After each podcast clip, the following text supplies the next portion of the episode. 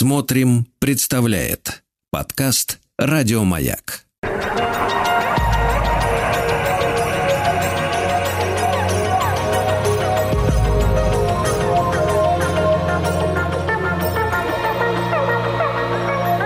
Сотворение кумира.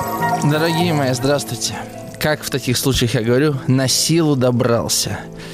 Э, в Москве зимовей зимовей, понимаете? Это такие, это такие духи языческие, это помощники Морозка, помощники, э, значит, э, Маржаны, это богиня зимы языческая, они вышли творить зиму.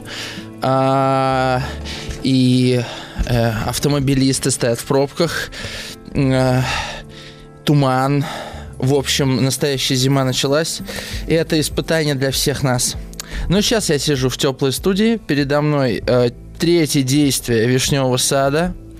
И это наша возможность немножко отвлечься от, э, от морозов зимних. Так, вообще февраль тяжелый месяц обычно. Вроде уже зима, а месяцок остался, февраль э, февраль тяжелое испытание. А, да. Ладно, значит, с вами Артем Новиченков. Сегодня мы продолжим наш разговор о Лопахине. Э, это наш сегодняшний кумир. И поговорим немножко о, э, о героях, которые отражаются через него. Собственно, Э, о конечно же, поговорим о том, почему у Лопахина с Варей ничего, не получилось и как вообще Лопахин меняется. Если вы не слушали предыдущий эфир, не беда. Э, хотя, конечно, ничего хорошего ваш адрес по этому поводу я сказать не могу. Можете его послушать в записи. Э, на платформе «Смотрим» точно есть, а вот в подкастах уже не знаю. Значит, основная мысль предыдущего эфира такая. Лопахин, как маленький ребенок, ждал Раневскую, и когда она приезжает, она не замечает его, то есть он не получает от нее а, того материнского тепла, которое у него ассоциируется с фигурой, собственно, Любовь Андреевны, потому что в детстве она утешала его. С этого воспоминания вообще начинается пьеса «Вишневый сад». В общем, мы в прошлый раз довольно глубоко копнули, сегодня будем копать еще дальше, а, подобно тому, как будут выкапывать, э, э, значит, «Вишневый сад» после того, как он будет продан. Сегодня мы по традиции разыгрываем книгу от издательства СТ, э, и это будет драма на охоте. Вообще Чехов, вы знаете, не славился длинными текстами, однако у него есть несколько повестей длиной в 150 даже страниц. Для Чехова это большие нарративы. Драма на охоте замечательная. Но это повесть, по большому счету. А, и там еще и дуэль. А, две а, пьесы, кстати, по драме на охоте есть замечательный, есть замечательный фильм с Янковским, если не ошибаюсь. Э, я... Надо проверить. Очень хороший фильм. Да, в общем, эту книгу я вручу в конце эфира за самый интересный, содержательный вопрос или комментарий, поэтому пишите э, в WhatsApp по номеру 967 Ой, да, 967-103-5533, ваши комментарии, вопросы и так далее. Эфир я бы хотел начать с комментария, который э, пришел, э, пришел, а, Альбин, пришлешь мне этот комментарий, да? С комментария, который пришел нам в конце прошлого эфира. Сейчас а, мы его достанем. Просто я уже не успел его прочитать. Вообще, это интересная динамика наших эфиров, что вы полтора часа молчите, а потом начинаете писать. Наверное, наверное э, какой-то процесс всегда да, происходит.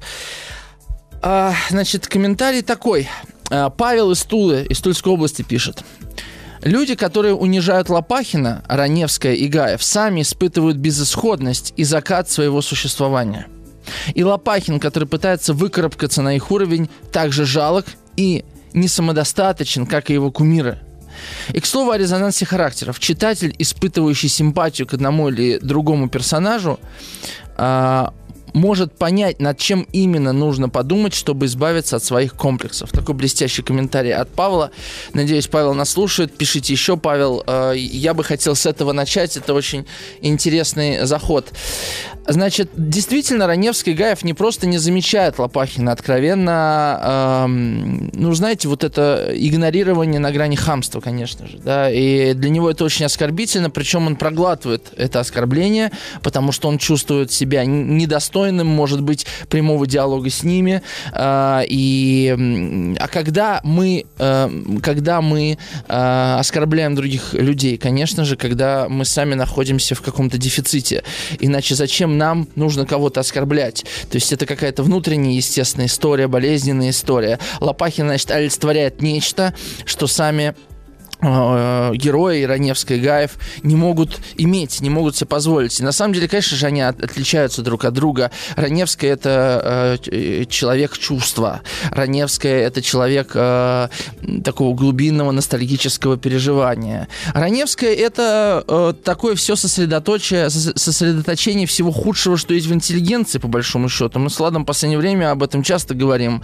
Но что интеллигент стоит, смотрит, как мужик в навозе копается, говорит, мужик, ну что ты в навозе-то копаешься? Ну ж, тебе, тебе что, себя, себя не жаль?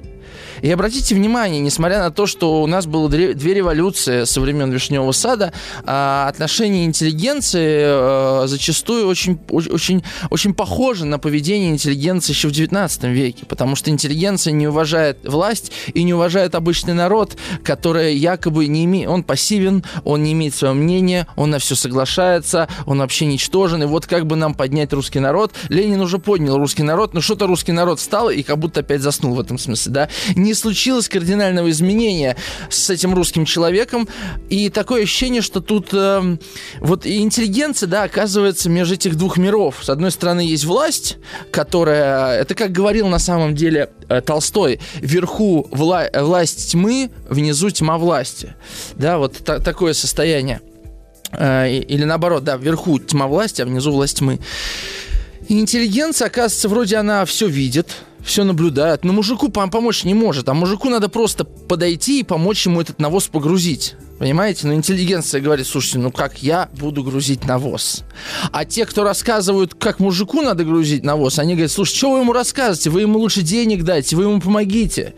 Э, и вот э, мне кажется, что Вишневый сад, он актуален для современной России, для современного человека в этом ключе тоже, потому что э, с одной стороны есть Раневский гай, в котором ну, невозможно симпатизировать как людям вообще действующим, как, как, как живым персонажам, потому что да, они вот такие такие, они витают в облаках и витают в иллюзиях. Им никогда не приходилось э, соприкасаться с реальностью как таковой, понимаете, да? есть Лопахин, который наоборот, абсолют этой реальности, и в итоге в кого он вырастает? Он, он вырастает в капиталиста, по большому счету. И на примере Вишневого сада мы можем с вами видеть, как, как 20 век, по большому счету, развивался как развивался до 20 век. С одной стороны, вот Лопахин, это такой американский капиталист, можно так сказать, да? С другой стороны, а кем, а кем он мог еще стать? Кем он мог еще стать? Если бы он не разбогател, если бы он себя не выкупил, и наверняка его в советское время раскулачили, этого Лопахина, можем предположить, да? А, потому что Лопахин, он не капиталист до мозга костей, он, видите, он хочет и книги читать, и в театр ходить, он хочет какой-то вот и, и, иной образ э, мира воспринимать, как-то вчувствоваться в него. Он не... У, конечно, у Чехова не, не такие однобокие персонажи, какими мы обычно раскрашиваем политических деятелей, селебрити, вообще людей. Да, естественно, человек всегда слож, сложнее, чем мы о нем думаем, чем наша фантазия о нем. И получается, что что бы было с Лопахиным, если бы он себя не выкупил? Ну, естественно, он бы стал мужиком и, скорее всего, поддержал бы революцию или не поддержал. Кстати, интересный факт. Э, вчера я узнал, значит, э, советский флаг – советский флаг. Красный, красное обыч, большое знамя и маленький желтый символ в левом верхнем углу. Неважно. Я э, говорю о том, как он воспринимался людьми э, после революции. Ну, напомню, что у нас 70% населения были практически безграмотными. 70%. То есть эта цифра за последние 20 лет резко изменилась. Было 5% грамотных, стало 30%. То есть это рывок невероятный на самом деле для такой огромной страны, как э, царская Россия, но все равно представьте 70% неграмотного населения. И неграмотно не только потому, что они умели читать и писать, это полбеды, они не обладали абстрактным мышлением. То есть если я вот, Влад, эм, э, нашел пост, тоже скидывал, книга вышла очень хорошая на эту тему, о том, э, о восприятии обычных э, крестьян до революции. Когда им показывали картинку коровы, им говорили, покажи корову, а он не мог показать корову. То есть абстрактное мышление, когда не развито, ты не можешь увидеть в картинке коровы корову. То есть нас это, может быть, поражает. Вот что такое безграмотный человек. И таким было процентов 70 населения примерно на, в царской России. Представьте себе. И в этом смысле, ну, сколько поколений нас отделяет от тех людей? Пять поколений, дай бог. Четыре с половиной, ну, пять поколений, да? И получается, что мы вот... У нас всего-то люди, которые могут картинку ассоциировать с образом, у нас всего-то прошло, ну, сто лет. Понимаете, да, какой мы э, рывок в России преодолели? Я к чему веду? К тому, что этот человек, э, когда видел советский флаг, он вообще не понимал, что происходит, потому что в русских селах, деревнях красный флаг вывешивали при морозах в минус 20. И когда по, по всей стране начали возводить красные флаги, они думали, что что же, начинается вечная зима какая-то. Октябрь месяц, морозов нет, уже минус 20 показывают. И они висят и висят.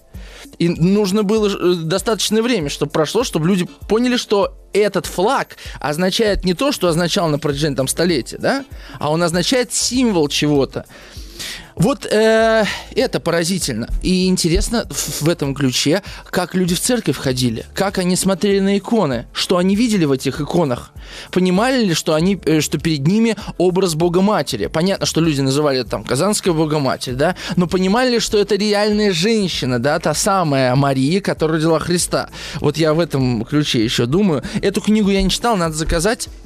А попозже, в перерыв, я думаю, вам интересно, что это за книга. Я посмотрю, она у меня записана, скажу, что как книга называется. В общем, я к чему? К тому, что, конечно, этот Лопахин, он бы наверняка стал бы рабочим, э, может, революционером, ну и так далее. То есть вот два пути, понимаете, на каком распутье оказалась Россия в этом смысле. Не победили одни, победят другие. Э, и, конечно же, тут очень сложно выбрать, э, кому симпатизировать. В этом смысле, например, на дне Горького, я думаю, мы когда-то обязательно обсудим этот восхитительный, на мой взгляд, текст. А, он более он более конкретен. То есть ты понимаешь, с кем себя ассоциировать. Конечно, это более пропагандистская, если угодно, даже пьеса. Ну и понятно, что Горький э, разные политические коннотации туда эм, поместил, это очевидно. Ну, бог с ним. Да, Чехов более тонок, более тонок. И, кстати говоря, э, то, о чем я рассказываю, это объясняет тот феномен, что когда Советы пришли к власти, ведь все начали говорить, нам нужен новый Лев Толстой, да, потому что э, крестьянин, э, бывший там, вот уже например, городской житель, он приехал в Москву или там в Екатеринбург куда-то, да, и он идет в театр, а там ставят, например, там какую-то пьесу э, 19 века Островского, а он не понимает, что там происходит, потому что конфликты, э, герои совершенно непонятные. И нужны новые сюжеты, новые понятные человеку сценарии. И, конечно, с точки зрения интеллигенции, с точки зрения того же Артега и Гассета, да, потому что в Испании был подобный процесс, э, да, э, значит, развития общества, промышленной революции, ну, переворот, очередной этап э, промышленного, промышленной революции. Точно так же интеллигенция смотрит на это как на обнищание культуры. Понимаете? А интеллигенция не задумывает, не, не ставит перед собой задач, которые ставили перед собой совет, э, советская власть, да, как нам окультурить этого бескультурного человека. Бескультурно не в том плане, что он свинья, да, в том плане, что он абстрактные фигуры не может различать. А как 40-летнего научить? Ладно, там тебе 15 лет, да, твой мозг гибок, ты можешь чему-то научиться. Конечно, это было удивительное время совершенно, и то, что было построено в 20-е, 30-е э, на фоне политических событий, ну, э, это вообще отдельная история буквально отдельная история. Так, э, телефон 967-103-5533. Возможно, у вас какие-то мысли родились. Я вообще еще ничего про текст не сказал, а первая четверть эфира практически закончилась. Значит, вот Наталья много сообщений написала. Спасибо большое. Да, Наталья сказала, это фильм «Мой ласковый и нежный зверь». Да, с, э, да вот этот фильм э, очень трогательный. По дуэли, э, по, по, по драме на охоте Антона Павловича Чехова. Наталья пишет тоже из Орла. Раневская вообще не склонна замечать людей, в которых она не нуждается. Она ведь и в детстве Лопахина не заметила, действовала по инерции, согласно с нормами поведения, привит, привитыми обществом. Она милостыню подает по инерции, потому что так положено, так принято, так хорошо. Она последнюю копейку алкоголика отдаст, а не приемной дочери. Все так. То есть это такое, это не то, что амебное состояние, да, это, это такое состояние в сновидении, как бы, да. А, реальность а, посылает мне запрос, я не могу не ответить, потому что как же я не отвечу? На самом деле тут еще угадывается что-то от Николая II, честно, э, честно говоря. Когда читал дневники, э, называется «Последние дни царя», там вот последние годы Николая его дневники, поражает его мышление, да, совершенно не э, монтирующееся с мышлением, например, современных политиков или даже политиков 20 века, потому что он, например, он же не вел цензуру, военную цензуру во время войны э, Первой мировой. Почему? Потому что он говорил, ну, слушайте, ну, это русский народ, разве они будут что-то плохое про царя писать?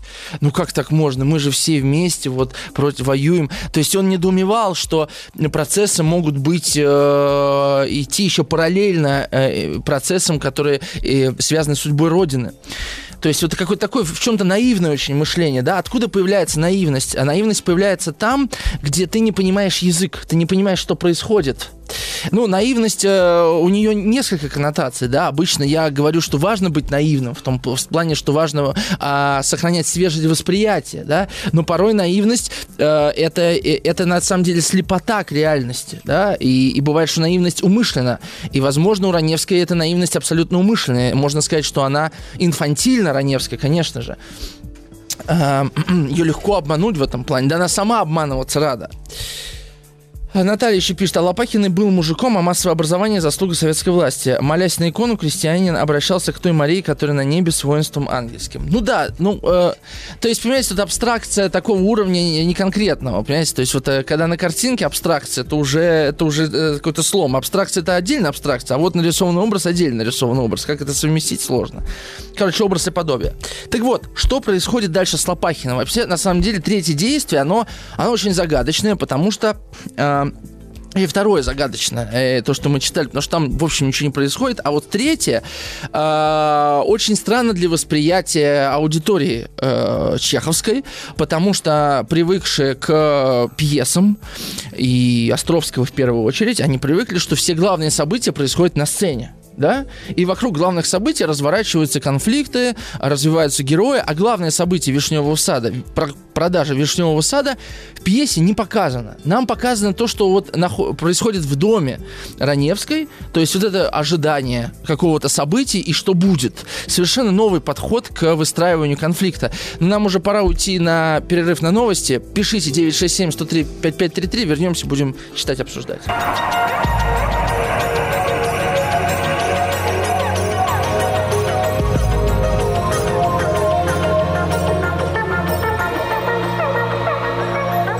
Сотворение умира. Как думаете, вот сейчас была реклама сериала на платформе «Смотрим», называется «Анна Медиум». Я вот думаю, лет через 50 будут разбирать на радиостанции эти телесериалы. Представляете? Мы вот пропустили, а это может быть шедевр какой-то. Я не знаю, я не знаю. итак, ближе к тексту. Значит, э, третье действие проходит э, без Лопахина. Он находится в это время на торгах. Эм, в доме происходят диалоги разные. Кто-то спрашивает, что там на торгах, а пока непонятно. Гаев поехал посмотреть. Э, Любовь Андреевна разговаривает с Трофимом, как-то развлекается, и все скучно, она вот через кого-то развлекается. Обижает иногда, иногда изменяется. И вот в конце начинается все со следующей сцены – Епиходов, который тусуется все время в доме у Раневской, непонятно, что тусуется, все жалуется на жизнь, ну, понятно, он там предложение Дуняша делает, Дуняша, Астрофи... Ой, Дуняша к Яше, Яша хочет во Францию, Епиходов. У меня несчастье каждый день, и я позволю себе так выразиться. Только улыбаюсь, даже смеюсь. Входит из зала Варя. Ты все еще не ушел, Семен? Какой же ты, право, неуважительный человек. Дуняша. Ступай отсюда, Дуняша, Епиходову. То на бильярде играешь и кий сломал, то по гостиной рассказываешь, как гость. С меня взыскивать, позвольте вам выразиться, вы не можете. Я не взыскиваю с тебя, говорю. Только и знаешь, что ходишь с места на место, а делом не занимаешься. Конторщика держим, а неизвестно для чего. И Пеходов обиженно. Работаю ли я, хожу ли, кушаю ли, играю ли на бильярде? Про то могут рассуждать только люди понимающие и старшие.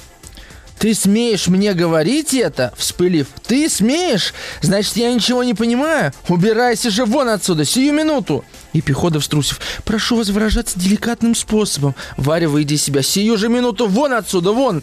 Он идет к двери, она за ним. «Двадцать два несчастья, чтобы духу твоего здесь не было, чтобы глаза мои тебя не видели». И Пеходов вышел, за дверью его голос. «Я на вас буду жаловаться». «А, ты назад идешь?» Хватает палку, поставленную около двери Фирсом. «Иди, иди, я тебе покажу. А, ты идешь, идешь. Так вот же тебе, замахивается. В это время входит Лопахин. Вообще ключевой момент. Лопахин, покорнейше благодарю. Ну, вот я когда увидел, э, наконец, этот момент, я просто обалдел. Значит, смотрите, ну, там есть такая э, второстепенная история про то, э, сделает Лопахин Варе предложение или не сделает. Она ему вроде нравится, он ей вроде тоже нравится. Э, ну, очевидно, что нравится, потому что она Ане говорит о том, что вот никак не сделает предложение и так далее. С чего начинается пьеса? Помните, Лопахин рассказ, как его отец бил? Бил, нещадно бил и бил. Драл и драл. И тут вот эта женщина на него замахивается. Понимаете, да? Совершенно бессознательная параллель с тем, что... То есть женщина, которая на меня палкой замахивается, она может быть моей женой, если меня отец бил палкой. Это так, мы, мы потом еще вернемся к этому разговору. Лопахин покорнейше благодарю. Все, конечно, ждали Лопахина, потому что он должен сказать, кто купил вишневый сад, какая будет судьба поместья и так далее.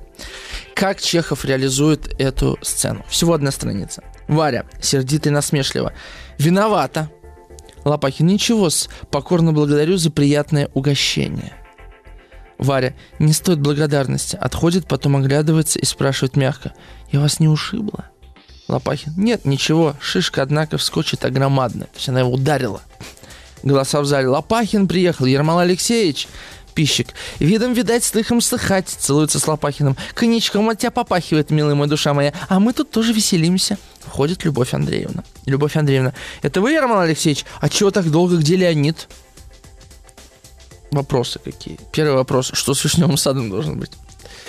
Лопахин. Леонид Андреевич со мной приехал, он идет. Любовь Андреевна, волнуюсь. Ну что, были тор- торги? Говорите же. Лопахин сконфуженно, боясь обнаружить свою радость. Это ключевой вообще момент, потому что а, происходит очень важная глубинная трансформация Лопахина.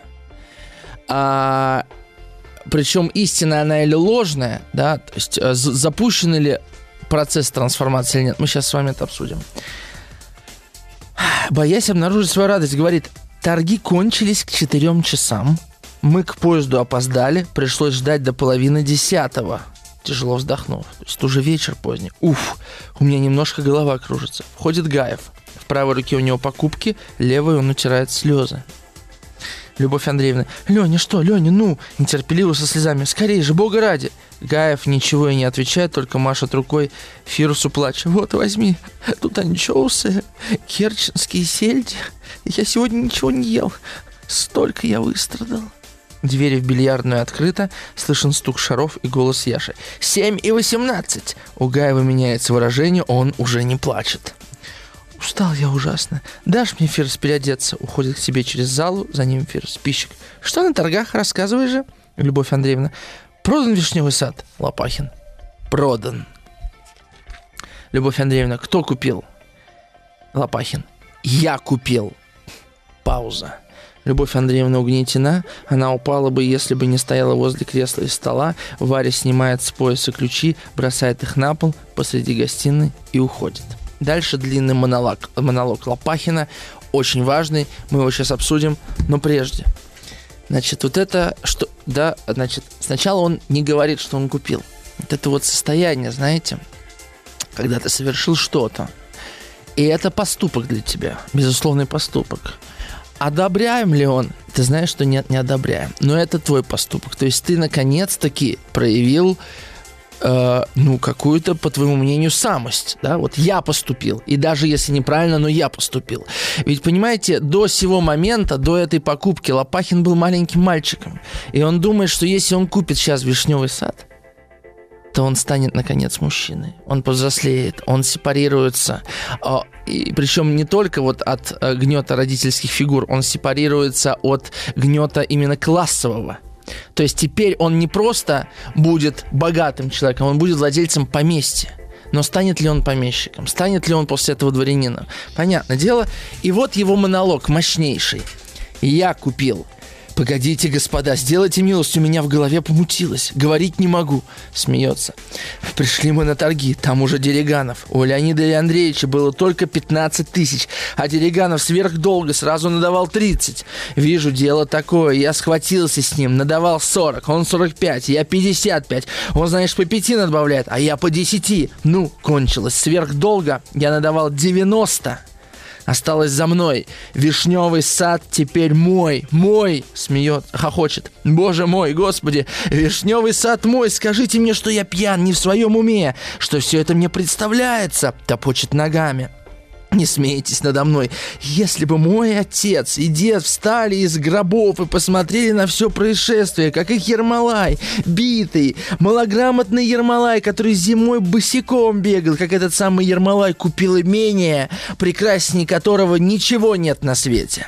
Я купил имение, где дед и отец были рабами, где их не пускали даже в кухню. Я сплю, это только мерещится мне, это только кажется. Это плод вашего воображения, покрытый мраком неизвестности. Поднимает ключи, ласково улыбаясь, бросила ключи. Хочет показать, что она уж не хозяйка здесь. Звенит ключами. Ну, да все равно. Слышно, как настраивается оркестр. Эй, музыканты, играйте! Я желаю вас слушать. Приходь, приходите все смотреть, как Ермолай Лопахин хватит топором по вишневому саду, как упадут на землю деревья. Настроим мы дач, и наши внуки и правнуки увидят тут новую жизнь. Музыка, играй! Играет музыка. Любовь Андреевна опустилась на стул и горько плачет с укором. Отчего же, отчего вы меня не послушали? Бедная моя, хорошая. Не вернешь теперь со слезами. О, скорее бы все это прошло, скорее бы изменилась какая-нибудь наша нескладная, как-нибудь наша нескладная, несчастливая жизнь. Пищик берет его под руку в полголоса. Она плачет. Пойдем в залу. Пусть она одна. Пойдем. Берет его под руку и водит в залу. Лопахин, что ж такое? Музыка играет отчетливо. Пускай все, как я желаю, с иронией. Идет новый помещик, владелец вишневого сада. Толкнул нечаянно столик, едва не опрокинул канделябры. За все могу заплатить. Уходит с. Дальше сцена с э, Любовь Андреевной и Анечкой. Что тут происходит? Да? А, совершенно удивительная сцена. А, у вас какие мысли? Что, что произошло? Почему а, Лопахин называет вишневым, вишневый сад это поместье самым лучшим местом на Земле? Почему? 967-103-5533. Делитесь вашими мыслями. Вообще, о чем этот монолог? Зачем Лопахин его произносит? Да? Как он это делает? То есть, э, какая, какая мысль-то, да, как, какой, какой месседж он несет эти, этим сообщением? Потому что на самом деле это же ведь абсолютно почти про каждого второго из нас с вами. Поведение Лопахина. Во-первых, э, начнем с самого начала. Я купил, он говорит, потом пауза. И как мы с вами помним из предыдущего нашего разговора, по после паузы случается какое-то откровение, какой-то монолог, какое- какое-то понимание ситуации. Любовь Андреевна угнетена мгновенно. А она упала бы, если бы не, ста- не стояла возле кресла и стола. Варя снимает с пояса ключи, бросает их на пол посреди гостиной и уходит. Почему она это делает? Да? То есть, а если бы другой купил? Зачем вообще Лопахин туда ездил, да? А если бы другой... То есть это как какое-то предательство ей воспринимает, так? Как какое-то предательство, э, что вот э, э, как бы все переворачивается.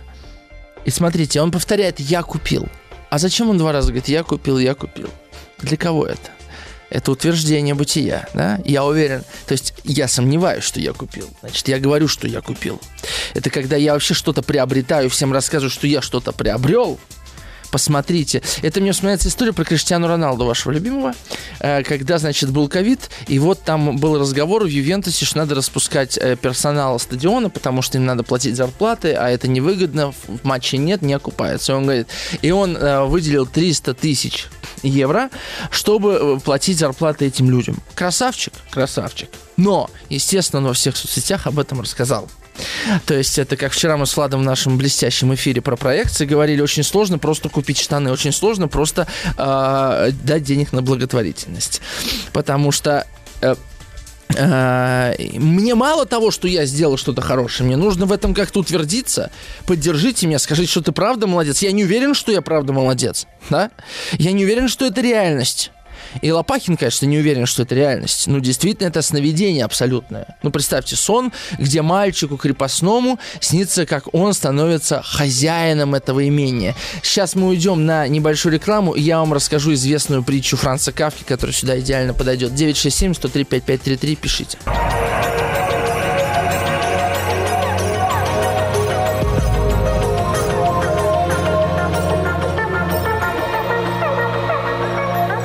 Сотворение кумира.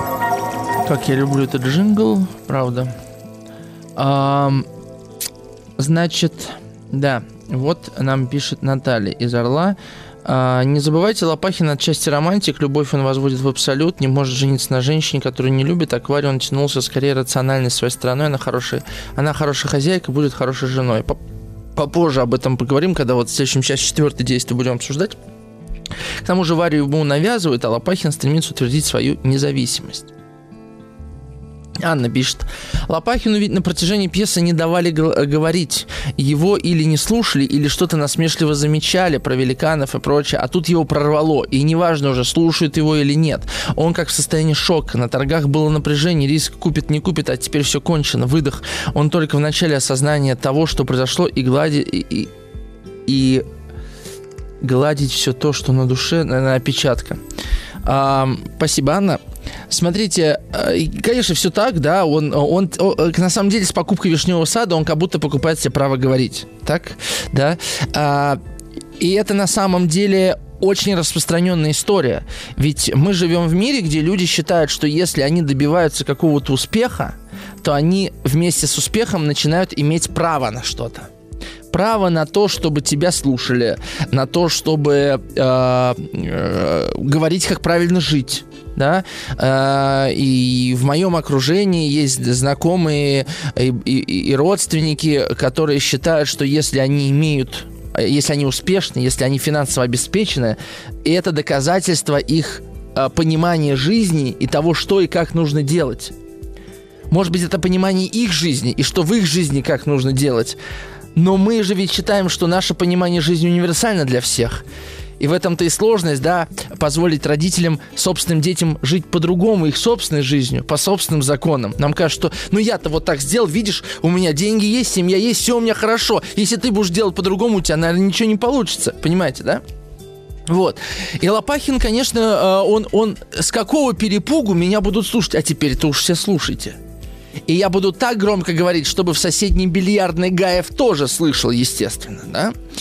И это, это такой первый, первый, да, важный такой момент, тезис, так его назовем. А, причем э, действительно ему уже не важно, слышат его или не слышат. Это утверждение собственного бытия. Вот э, мы через внешнее как бы добиваемся внутреннего, внутреннего состояния. Насколько это состояние действительно э, становится присвоенным нами, понимаете, да? Грубо говоря, допустим, не знаю, я считаю, что если я себе э, куплю что-то, а тут речь о покупке, допустим, допустим, что куплю? Квартиру. Окей? Да, в ипотеку, не ипотеку, не важно. Но вот у меня теперь квартира, и я теперь буду ощущать себя, у меня теперь есть дом, у меня, ну, как бы мой, да, у меня теперь есть место, куда я могу прийти, как измениться должно мое самоощущение? Мне будет безопаснее. Если я очень тревожный человек, становится ли, станет ли мне безопаснее? А, вероятно, что как только куплю квартиру, да, как мы покупаем новый телефон, и вот, ой, новый телефон тролливали, на следующий день он уже старый. Да? Или, как я помню, а, в, в нулевые купили холодильник мы. Купили холодильник, значит, поставили на кухню. И, а он такой, знаете, вот на холодильник э, пальчик положишь, и пятна остается. Я помню, тряпочки, значит, протрут. А через два месяца уже все равно пятна, не пятна уже как-то, просто когда уборка по дому идет, тогда протирают. А так никто не обращает внимания, понимаете? То есть оказывается, что холодильник привнес что-то в жизнь, а потом ты про него забыл, и опять происходит этот откат. Да, я не думаю, что с Лопахиным произойдет действительно трансформация. А, на этом мы сейчас сделаем паузу, уйдем на новости, послушаем музыку и вернемся. Все самое интересное впереди. Пройдет ли Лопахин путь индивидуации, трансформации или нет, увидим дальше.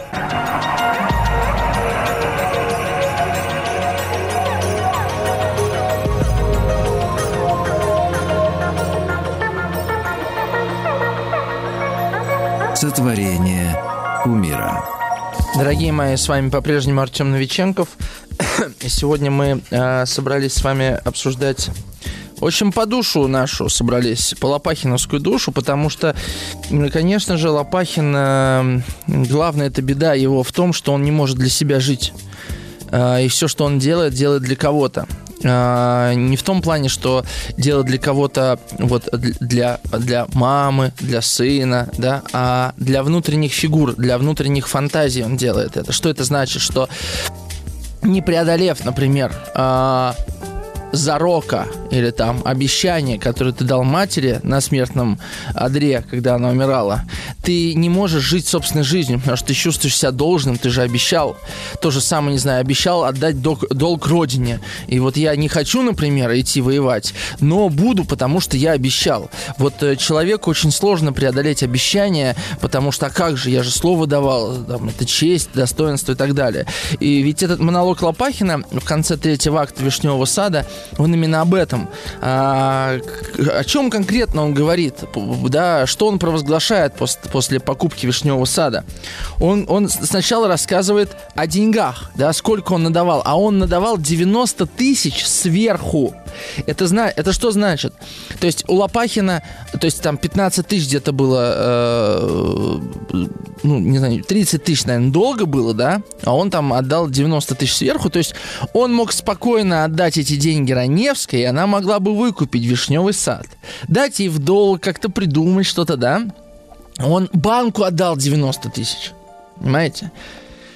Он даже не предлагал Раневской купить у нее напрямую. Это было бы ему гораздо дешевле. Да она бы, наверное, не продала.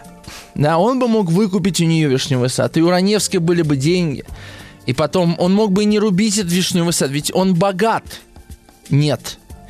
Э, можно смотреть на, истор... на, этот, на внутреннюю э, жизнь Лопахина как на жизнь такого примитивного капиталиста.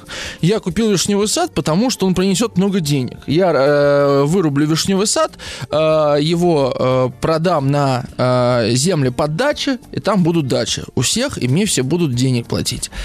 Но на самом деле все сложнее, потому что потому что с вишневым садом он покупает некий образ, да. Потом что он говорит?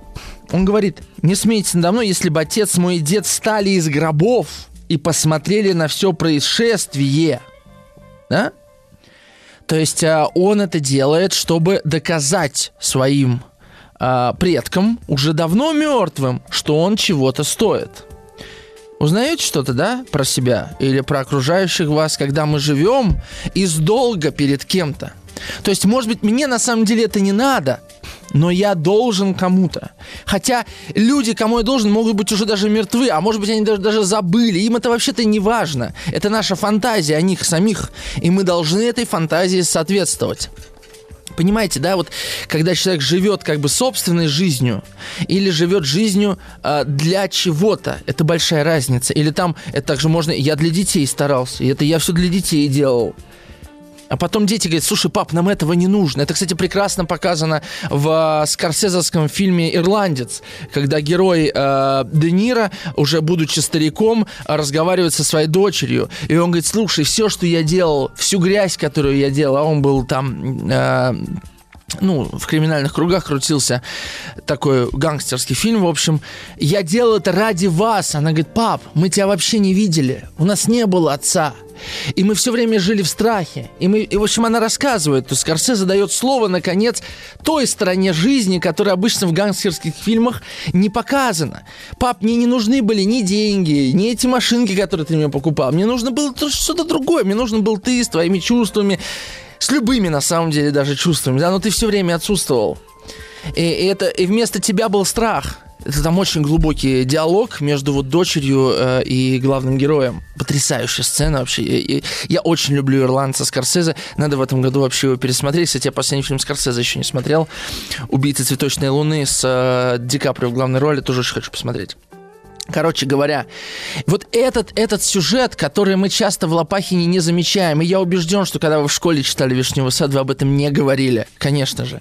Потому что, и, и, Лопа, и понимаете, и в этом смысле на любого капиталиста так можно смотреть. Вот нас, э, на, нам часто приводят в пример э, сверхуспешных миллиардеров – И мы смотрим, действительно, ну, они такие говорят так хорошо о своем успехе, все у них есть, и женщины их любят, и детей у них, да. Но на самом деле мы этих людей не знаем.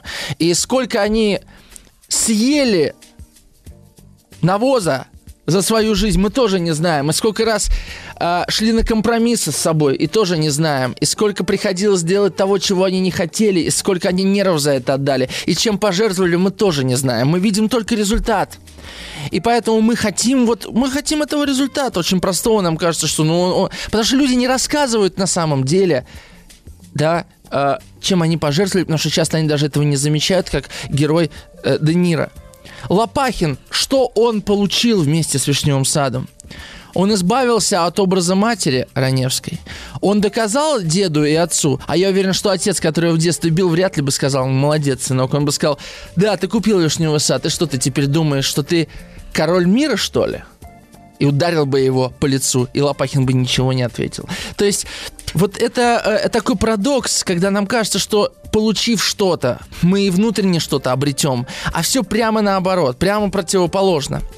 И здесь мне, конечно же, вспоминается история Золушки. Мы вчера с Владом немного об этом поговорили, и я уверен, кто-то из вас не слышал вчерашнего нашего эфира, но сегодня я об этом поговорю. Вот в четвертой части, в четвертом акте э, происходит эта история, связанная с Варей. Сейчас об, сейчас об этом поговорим. Значит, э, и тут интересная проекция есть Лопахина, когда он говорит, я сплю, это только мерещится мне, это только кажется, это плод вашего воображения, покрытый мраком неизвестности. Фраза, если честно, вообще выбивается. Как будто бы не, не Лопахиным сказанная. Это не его язык, не его речь. Как она звучит? Это плод вашего воображения, покрытый мраком неизвестности. Что вообще значит эта фраза? Она удивительная, непонятная. Ну вот я еще раз прочитаю контекст. Я купил имение, где дед, где дед и отец были рабами, где их не пускали даже в кухню. Я сплю, это только мерещится мне, это только кажется. Это плод вашего воображения, покрытый мраком неизвестности. Ну, это парадоксальная фраза, понимаете? То есть он говорит о собственном, о собственном воображении, воображаемом и говорит, что это вы это ваше воображение. То есть он настолько не может поверить в то, что он купил сад, что он говорит, что это вам кажется даже, что я купил сад. Ну, это вот прямая проекция. Вы живете в иллюзии того, что я сейчас живу в иллюзии. Удивительный вообще момент. А, ну, ну да все равно, да, бросила ключи, хочет показать, что она уже не хозяйка тут, ну да все равно. Музыканты, все могу купить, в общем, он начинает играть роль, он играет роль. И это типичное поведение человека, не прошедшего внутреннюю трансформацию, но, получ... но, но внешне преодолевшего изменения. Когда человек вдруг богатеет, да, Потому, э, то есть зачем ему музыканты? Зачем ему э, говорить, что вот когда он задевает столик, за все могу заплатить, да, как бы все могу купить? А, эта роль. Я не могу, вну, я внутренне не изменился, понимаете? То есть, ну что, с покупкой вишневого сада человек внезапно внутренне меняется? Конечно же нет. Но а, я должен соответствовать этому внешнему изменению. Значит, я должен и внешне как-то измениться.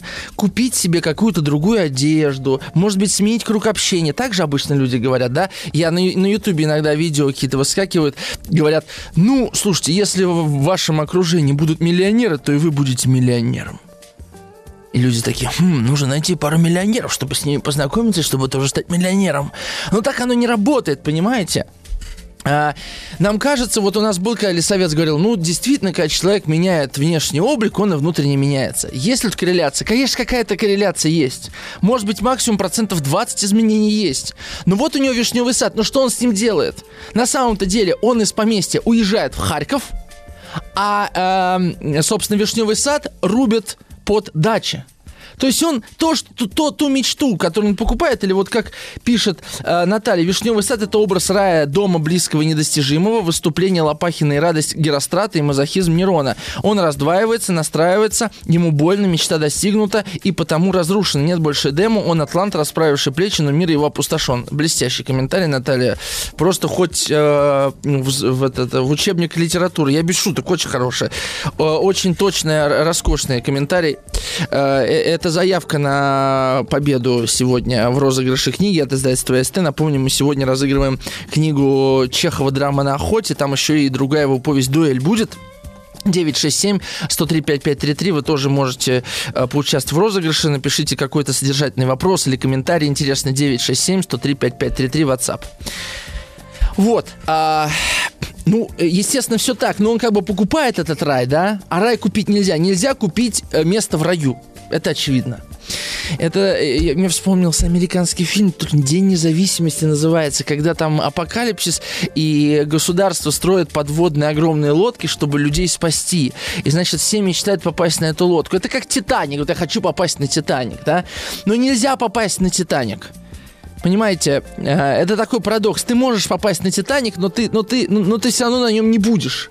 Это и есть на самом деле комплекс самозванца.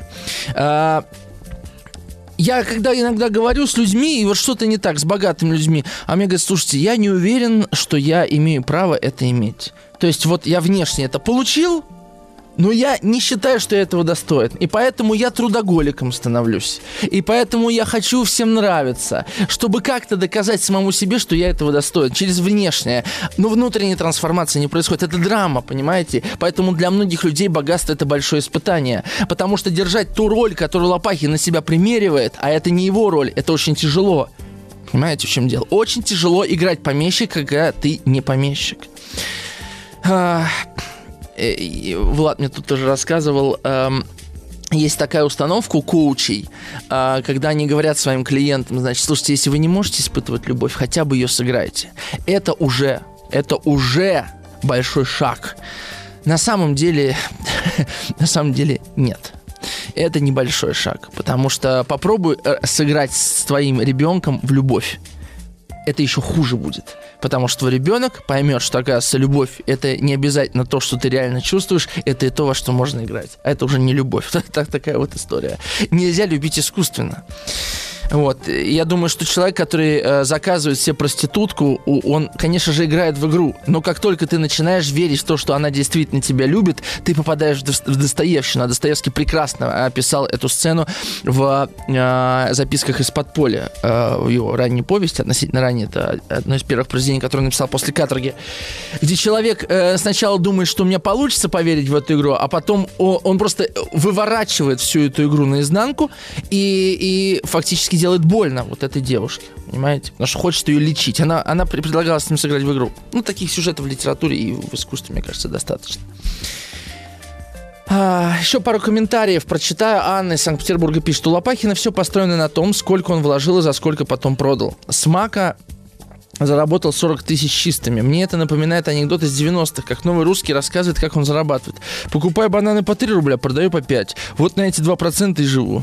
Хотя Лопахин не лишен эстетики. Говорит, что за картина была, когда этот маг цвел. Чехов, кстати, нам тут простую арифметику показывает. Гаев получил место в банке за 6 тысяч в год. И тут же Лопахин рассказывает, как с одного мака за, за, за раз 40 тысяч заработал. Сравнение автор дает для понятия масштабов, наверное. Да, про Гаева может, мы в следующий раз поговорим. В следующий наш эфир будет посвящен фигуре Раневской. А, Жанна из Ярославля пишет. Вчера крестьянин, сегодня купец, своеобразный мост между прошлым и будущим. Действуя неумело и грубо, самоутверждаясь, Лопахин ранит окружающих людей, не понимая этого и не задумываясь о последствиях. Да, а, по поводу вот этой грубости Лопахина и незамечания тонкости собственной будет замечательный диалог в четвертом акте с, э, с Трофимовым как раз об этом. Дарья из Можайска пишет. Здравствуйте, Артем. Кстати, когда так говорят, я делал все ради чего-то или кого-то, это же не всегда прикрытие. Мы все всегда делаем, доказывая что-то только себе, я так думаю. Нет, мы не всегда что-то делаем, мы просто что-то делаем. Вот это, самое сложное, мы вчера с Владом об этом говорили. Сложно просто что-то сделать. Сложно просто пожертвовать 300 тысяч на работникам стадиона эм, э, футбольного клуба «Ювентус». Сложно просто уступить место в метро и не смотреть по сторонам, чтобы другие мужчины смотрели на тебя и устыжались. Очень сложно зачастую это бывает, да? Или, или не уступить место, э, просто не уступить, потому что ты не хочешь уступать и не чувствовать себя устыженным. Это тоже очень тяжело, понимаете? Сложно уступить место, не испытывая стыда. Вот это сложно. Поэтому мы не всегда живем что-то доказывая. Иногда мы просто что-то делаем. Наталья, а я думаю, что, э, я думаю, было бы страшнее, восставший из гроба старик поклонился бы сыну в ноги, чего барин изволить. Вау, Наталья, это уже в духе э, старика и, и золотой рыбки, да, рыбака и рыбки, это, что-то в этом духе, да.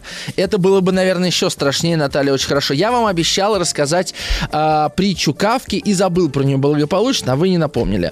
Значит, э, у Кавки есть замечательная миниатюра, где-то в дневниках, кажется, написанная я, может быть, когда-то ее рассказывал, сейчас она нам тоже пригодится. Значит, э, раб э, увидел, как хозяин хлещет кнутов своих рабов. И ночью, когда хозяин пошел спать, раб вышел в конюшню, взял кнут и начал хлестать самого себя. Конец притчи. То есть он думал, что обладая кнутом, ты становишься хозяином. Но парадокс в том, что он начал хлестать самого себя – да, у меня есть кнут, и я хозяин. Но кнут, но хлеща себя, я доказываю, что я не хозяин самому себе вообще потрясающая в этом смысле притча.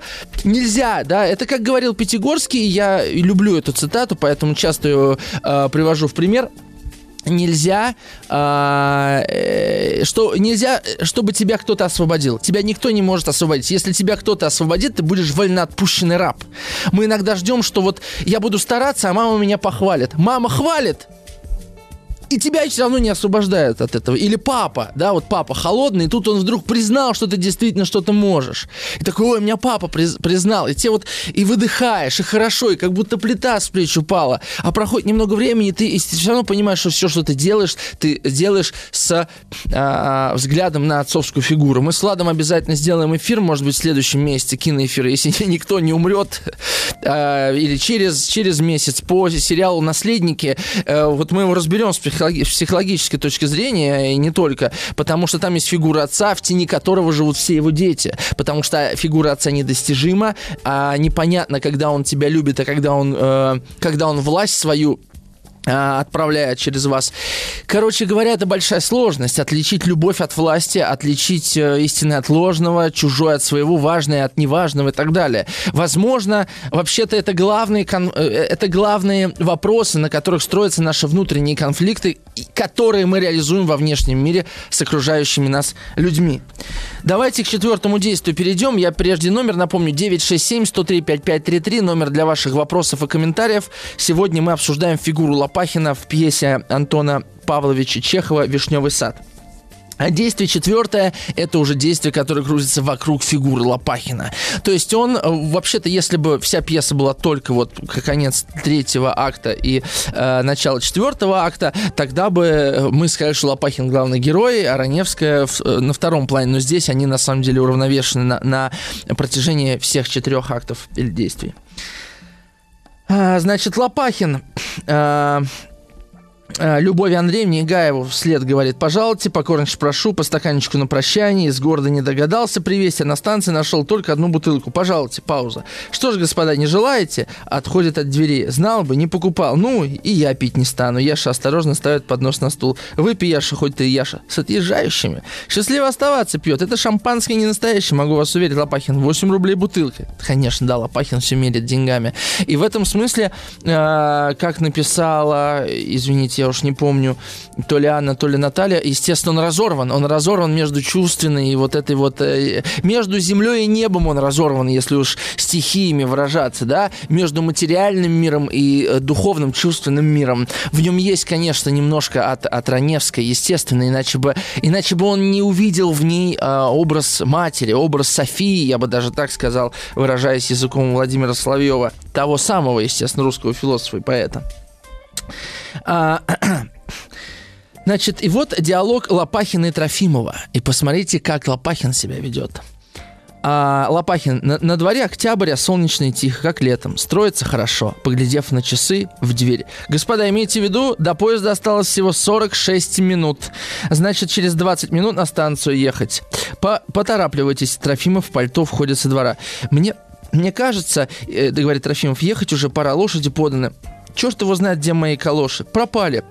в дверь. Аня, нет моих калош, не нашел Лопахина, а мне в Харьков надо, поеду с вами в одном поезде, в Харькове проживу всю зиму. Я все болтался с вами, замучился без дела, не могу без работы, не знаю, что вот делать с руками. Болтаются как-то странно, точно чужие, понимаете, он еще невротик, помимо всего прочего, потому что ему нужно как-то работать, Потому что пустота самая страшная. В пустоте он начнет встречаться с самим собой. Потому что трудоголизм, как алкоголизм, это способ побега от встречи с самим собой. Это очевидно. Если вам не очевидно, послушайте меня, я в этих вещах разбираюсь. Да? Сейчас уедем, вы опять приметесь за свой полезный труд. Лопахин, выпей стаканчик. Не стану. Значит, в Москву теперь.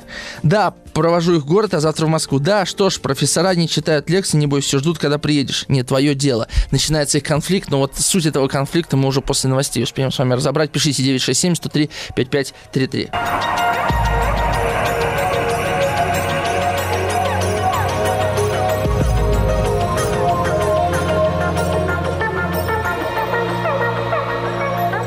Сотворение кумира. Ну и не будем откладывать. Значит, э, Лопахин говорит, да, сколько лет, как ты в, сколько лет, как ты в университете учишься, спрашивает Трофимова. Трофимов. Придумай что-нибудь поновее, это старое плоско, ищет калоши. Знаешь, мы, пожалуй, не увидимся больше, так вот позволь мне дать тебе на прощание один совет. Не размахивай руками. Отвыкни от этой привычки размахивать. И тоже вот строить дачи, рассчитывать, что из дачников со временем выйдут отдельные хозяева, рассчитывать так, это тоже значит размахивать. Как-никак, все-таки я тебя люблю. У тебя тонкие нежные пальцы, как у артиста. У тебя тонкая нежная душа. Лопахин обнимает его. Прощай, голубчик, спасибо за все. Ежели нужно, возьми у меня денег на дорогу. Трофимов, для чего мне? Не нужно. Ведь у вас нет. Есть, благодарю вас, я за перевод получил. Вот они тут в кармане. Тревожно. А калош моих нет. Варя из другой комнаты. Возьмите вашу гадость. Выбрасывает на сцену пару резиновых калош. Трофимов. Что же вы сердитесь, Варя? Хм. Да это не мои калоши, Лопахин. Я весной посеял маку тысячи десятин и теперь заработал 40 тысяч чисто. А когда мой маг цвел, что это была за картина? Так вот, я говорю, заработал 40 тысяч, значит, предлагаю тебе взаймы, потому что могу. Зачем же нос драть? Я мужик, попросту. Трофимов, твой отец был мужик, мой аптекарь. И из этого не следует решительно ничего. Лопахин вынимает бумажник. Трофимов, оставь, оставь. Дай мне хоть 200 тысяч, не возьму. Я свободный человек. И все, что так высоко и дорого цените вы, все богатые и нищие, не имеет надо мной ни малейшей власти. Вот как пух, который носится по воздуху. Я могу обходиться без вас, я могу проходить мимо вас. Я силен и горд. Человечество идет к высшей правде, к высшему счастью. Какое только возможно на земле, и я в первых рядах. Лопахин, дойдешь? Трофимов, дойду. Пауза. Дойду или укажу другим путь, как дойти. Слышно, как вдали стучат топором по дереву. Лопахин, ну прощай, голубчик, пора ехать. Мы друг перед другом нос дерем, а жизнь, знай себе, проходит. Когда я работаю подолгу, мне без устали, тогда мысли полегче. И кажется, будто мне тоже известно, для чего я существую. А сколько, брат, в России людей, которые существуют неизвестно для чего? Ну, все равно, циркуляция дела не в этом. Леонид Андреевич, говорят, принял место, будет в банке 6 тысяч в год. Только ведь не усидит, ленив очень. Ну, то есть, смотрите, э, это очень такой тонкий диалог. У нас есть фигура э, Пети Трофимова, мы эту фигуру не обсуждали. Это такой вечный студент, который строит э, такие фантазии о будущем. И Анечка, там, 17, кажется, летняя девушка на это клюет и уходит с Петей, не едет в Париж. Да, он рассказывает, какое мы построим будущее, какие там будут сады цвесть и так далее, и так далее. Э, поразительно, это пьеса 1904 года, через 13 лет будет революция, э, через 20 лет уже будут все строить эти самые сады, новый, новый дивный мир, безусловно. Э, такая фантазия, и в каком-то смысле его построят относительно. Вот. И встречаются тоже две противоположности. Но Трофимов является и противоположностью Любови Андреевны. Потому что Любовь Андреевна направлена в прошлое, Трофимов направлен в будущее. Понимаете, да, тут как бы три, э, э, три таких вектора. А, Любовь Андреевна как бы живет нереалистично, потому что она живет в прошлом. Трофимов живет нереалистично, он живет в будущем. Лопахин как будто бы живет в настоящем. Но в этом настоящем он лишен э, этой самой реальности. Он не понимает, что именно происходит. Он понимает именно вот эти потоки денежные. И тут драматургия-то в чем, да? Лопахин хотел его уколоть, Трофимов отбивает его удар, придумает что-нибудь другое, и он сам начинает получать Лопахина. И самую болевую точку ему бьет. Причем, говорит, не размахивай руками, отвыкни это делать. Это, а что такое размахивать? Это значит демонстрировать, что я здесь, что вот я большой, да? Что я вас не замечаю, или что я не чувствую собственного тела. Это же тоже такой важный момент. У меня такой разговор был с учительницей. Что-то там, э, ну, у нее кончался урок, я вошел на урок. И а, я, я что-то рассказываю, там, перел, я говорю, мне чуть руку не сломали. Она говорит, да, я никогда себе ничего не ломала. Я говорю, да, да, я тоже. Она говорит, ну, я часто обжигаюсь. Я говорю, а вы часто об людей обжигаетесь? И она такая, да, и задумалась. То есть это тот же самый человек, который размахивает руками, задевает все вокруг, значит, он не чувствует собственного тела. Понимаете, да? Значит, он вот так вот разбросан, он не чувствует какого-то этого стержня важного.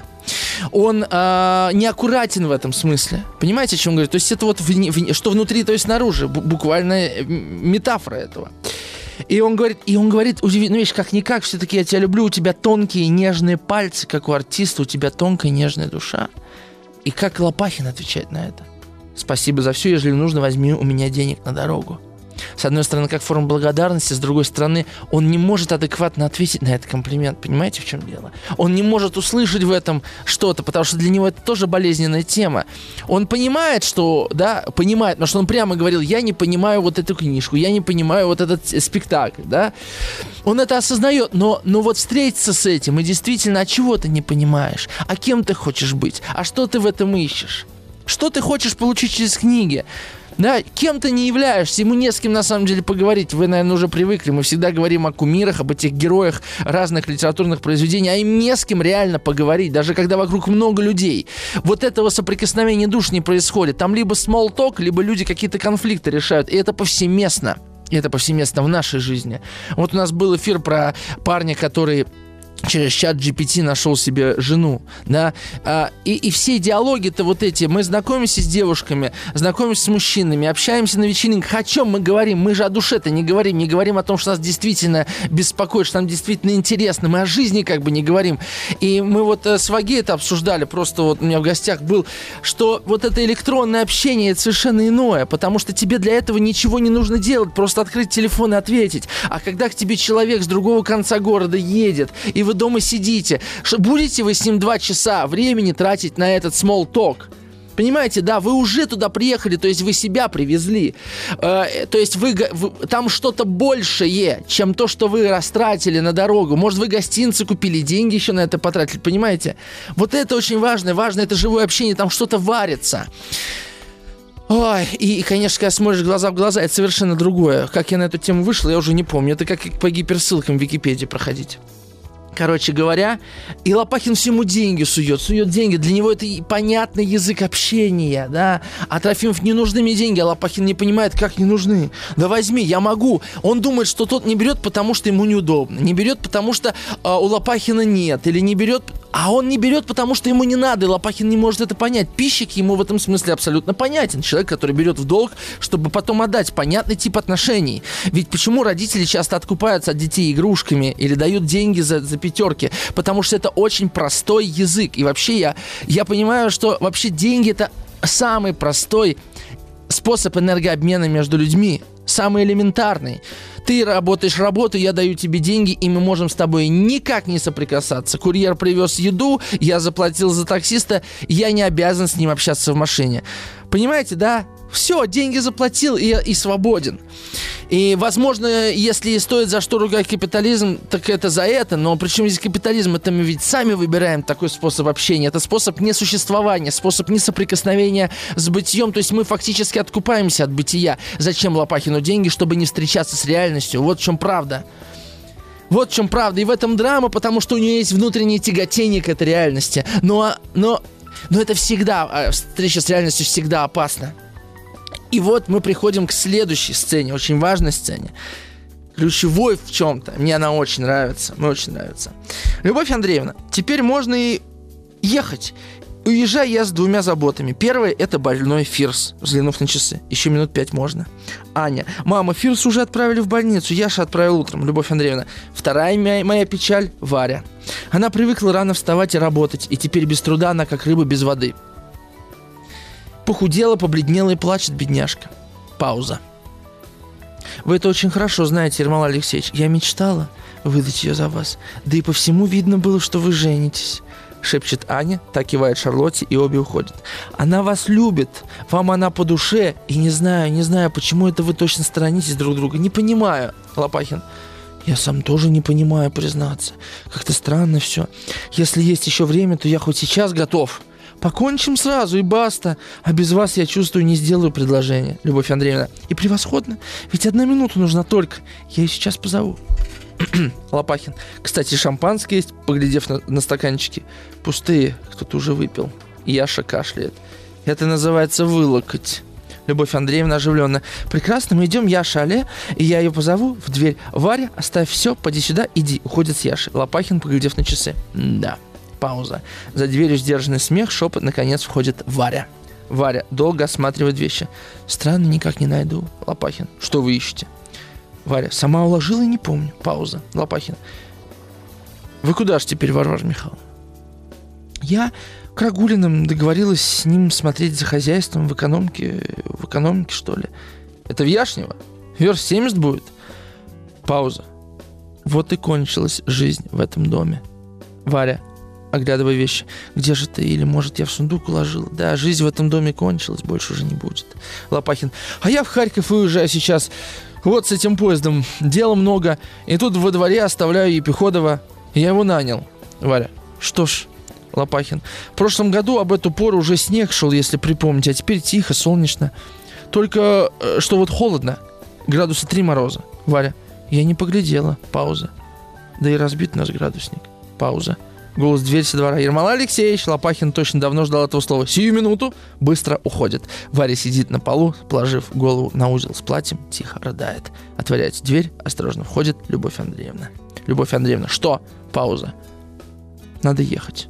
Варя уже не плачет, вытерла глаза. Да, пора, мамочка, я к Рагулиным поспею сегодня, не опоздать бы только к поезду. Это просто... Это, это, эта сцена просто невероятная, на мой взгляд, да? А, тут несколько аспектов. Первый, это, конечно, история Лопахина. Хотел ли он Варю? Хотел ли он Варю? Да? А для Любови Андреевны, наверное, если бы она подвела под ручку, может быть, согласился бы, довел бы до свадьбы, даже бы не факт, да? То есть даже купив вишневый сад, он не, не может почувствовать себя хозяином и не может взять эту женщину. А она как бы готова, она не против, она ждала, она, она думала, ну вот сейчас. Она выходит, и о чем они говорят? О каких-то вещах, о погоде. Ну вот это все, вот этот ссор, который мы постоянно друг другу в уши льем, потому что не можем главного друг другу сказать. Потому что не можем просто прямо попросить. Да? Обними меня, пожалей меня, скажи, что ты меня любишь, или просто сказать, я тебя люблю. Лучше поешь моих пирожков, это понятнее. Понятно, о чем говорю. Короче говоря, Второй аспект это та история с э, тем, что Варя ударила его по голове, да, может ли он взять эту женщину. И там еще на следующей странице, через две, есть такой момент, Любовь Андреевна, уедем, и здесь не останется ни души Лопахин до самой весны. Варя выдергивает из угла зонтик, похоже, как будто она замахнулась. Лопахин делает вид, что испугался. Варя, что вы, что вы, я не думала. Она уже, это, это, это, это это комический, да, но и трагический, но и трагическая сцена. Короче говоря, сейчас мы идем на рекламу и поставим точку в деле Лопахина.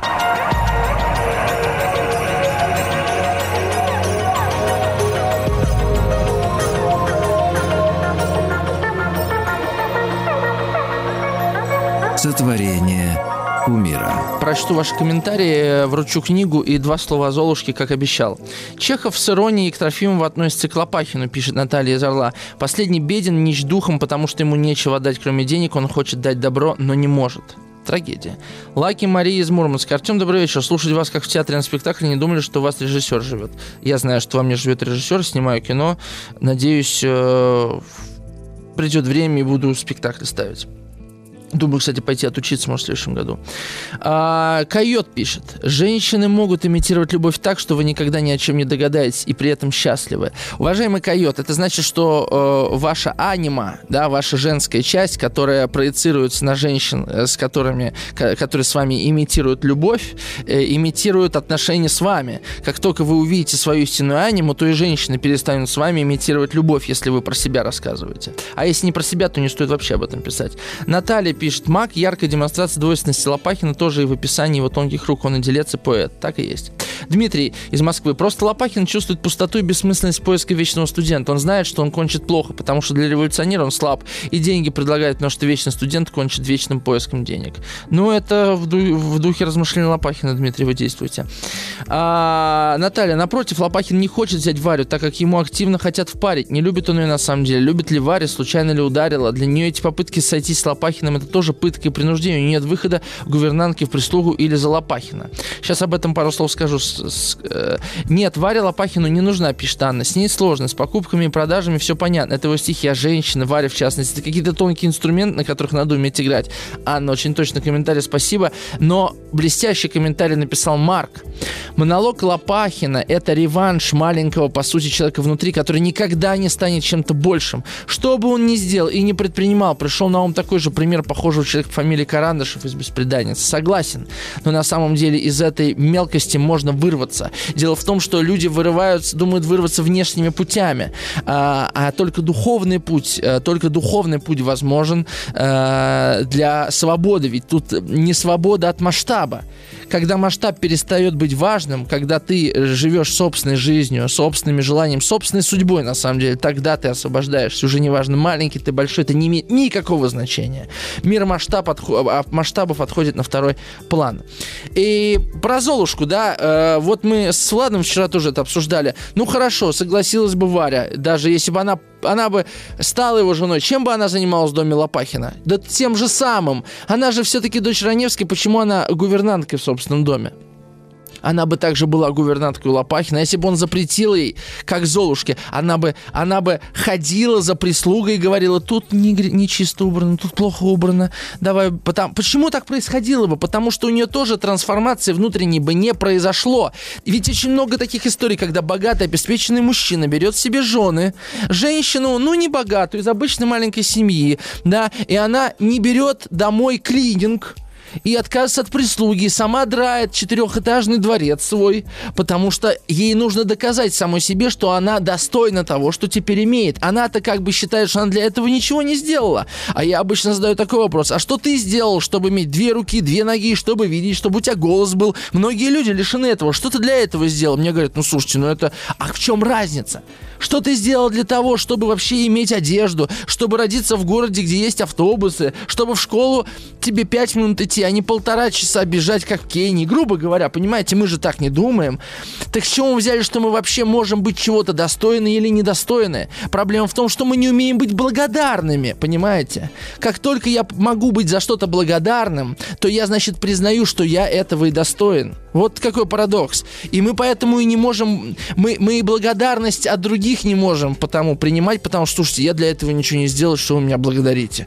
Так и не надо ничего делать для того, чтобы быть благодарным и чтобы принимать благодарность. Это просто благодарность за то, что ты живешь. Это, это дар жизни. Мы же за этот дар тоже никого не благодарим. Но извините, вы не богомолом родились, а человеком. У вас есть речь, вы можете города строить. Это разве не благо? Ей-богу. Мой эфир можете послушать, вам никто по рукам не бьет, слушайте на здоровье, никакой цензуры. Это разве не благо? Я имею право вести этот эфир, да это величайшее благо, и мне нравится делать это. Кому я должен быть благодарен за это? За то, что я начал читать лекции студентам, что читал книжки. Да я просто это делал, потому что мне нравилось, и это тоже было благом, понимаете? Это обмен энергиями это, это благодарность, это важнейшая вещь. Да, книгу я хотел бы вручить, конечно же, Марку. Марку за этот комментарий. Спасибо, Марк, большое. Вот, э, внезапно наш новый радиослушатель, я никогда не, не видел его сообщения прежде. Вот, э, и э, успеха вам, пишет Мария. Надеюсь, не пропустить ваше творчество. Уверен, что это будет сильно. Буду следить. Мария, подписывайся на мой телеграм-канал «Говорящий тростник». Я там рассказываю э, обо всем, что мне приходит в голову, что мне интересно и что в моем творчестве творчестве происходит. Вот в этом году жду, когда книга стихов выйдет. Обязательно ее разыграю в каком-нибудь из эфиров сотворение кумира. Сэкономим для АСТ на один эфир деньги на книгу. да? Вот. В любом случае, АСТ спасибо большое, что они нас спонсируют книжками. А все, кто выигрывает, э, однажды их получат. Во всяком случае, так должно быть. Надеемся на это. Вот, собственно, вот история Лопахина. Все разъезжаются, и, и он уезжает в Харьков. И, и все остаются, по большому счету, ни с чем. Трагедию Фирса мы, может быть, потом обсудим. Потому что что изменилось у Лопахина? Да ничего не изменилось. Ничего не изменилось, он поедет также урабатываться, чтобы не останавливаться, потому что остановка – это то, чего мы все с вами больше всего боимся, потому что в пустоте, без смартфона, без дел ты начинаешь встречаться с самим собой. И вот этот неприятный момент бессонницы – это как раз-таки потребность вашей психики встретиться с вами, а мы не даем. И Лопахин все время урабатывается. А и книгу-то читать не может понять, потому что ему пустота нужна, а не книга. Книги тут не помогут. Сначала должна прийти пустота, должно прийти само осознание какое-то, э, потребность во внутренних вопросах, а уже потом должны появляться театры, книги, в которых ты будешь искать ответы на эти вопросы. У Лопахина вопросов еще не созрело, чтобы что-то читать в ответ. Вот. Не знаю, родились ли у вас какие-то вопросы к себе. Если что, пишите. До новых встреч. Спасибо вам большое всем за внимание. С вами был Артем Новиченков. Э, всех обнимаю. Пойду в зиму московскую.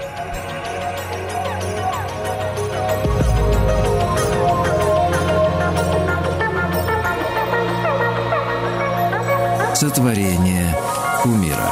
Еще больше подкастов «Маяка» насмотрим.